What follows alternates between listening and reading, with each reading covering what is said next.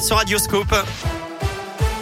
Et l'actu en Auvergne, c'est avec Colin Cotte. Salut Colin. Salut Eric, salut à tous. À la une, aujourd'hui l'Auvergne séduit toujours autant les vacanciers. Depuis le début de la crise sanitaire, notre région bénéficie de son image de région nature et assez peu peuplée.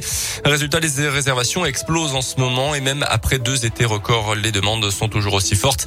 C'est le cas par exemple dans le Puy-de-Dôme où les Jutes de France font à nouveau le plein pour ces euh, périodes de vacances de la Toussaint avec des vacanciers de plus en plus attirés par les hébergements en zone rurale. De quoi donner des idées au président des Gîtes de France dans le Puy-de-Dôme, Yvon Beck. Les chiffres sont du même niveau que ceux de Toussaint 2020 qui étaient vraiment excellents, 70% supérieurs à ceux de 2019. Ça nous amène, nous, à augmenter notre parc de logements parce qu'on n'en a pas assez pour répondre à la demande. Et deuxièmement, diversifier nos activités et donc proposer non seulement des hébergements secs, mais des voyages, des séjours avec des activités, etc., etc. Et plus de 51 000 hébergements sont actuellement labellisés Gîtes de France dans notre pays.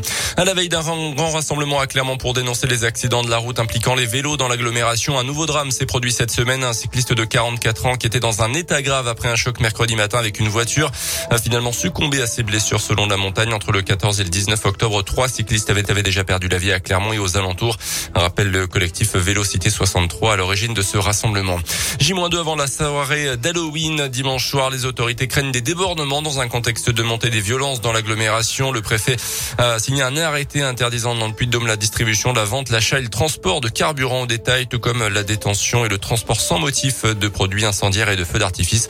Un arrêté qui commence dès demain matin jusqu'à mardi à 6 heures du matin.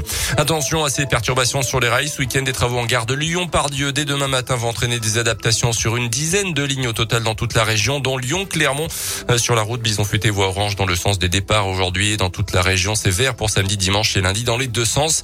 Attention aussi si vous prenez la direction du sud, l'Ardèche, le Gard et la Lozère sont en vigilance orange pluie et inondation à partir d'aujourd'hui. Un épisode de Sévenol est prévu jusqu'à dimanche. On actu également le bras de fer entre le Sénat et le gouvernement sur le pass sanitaire. Les sénateurs principalement de droite ont voté un texte qui ramène du 31 juillet au 28 février la prolongation des mesures de freinage de l'épidémie. Il prévoit aussi une sortie du pass sanitaire territoire par territoire. Ils tenteront de s'accorder la semaine prochaine sur une version commune du texte. En cas d'échec, c'est l'Assemblée nationale qui aura le dernier mot.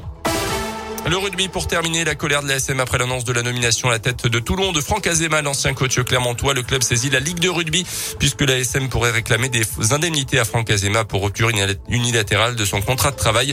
L'ancien entraîneur était lié jusqu'en juin 2023 à Clermont avant de décider de quitter le club. La SM pourrait réclamer environ 300 000 euros selon la montagne.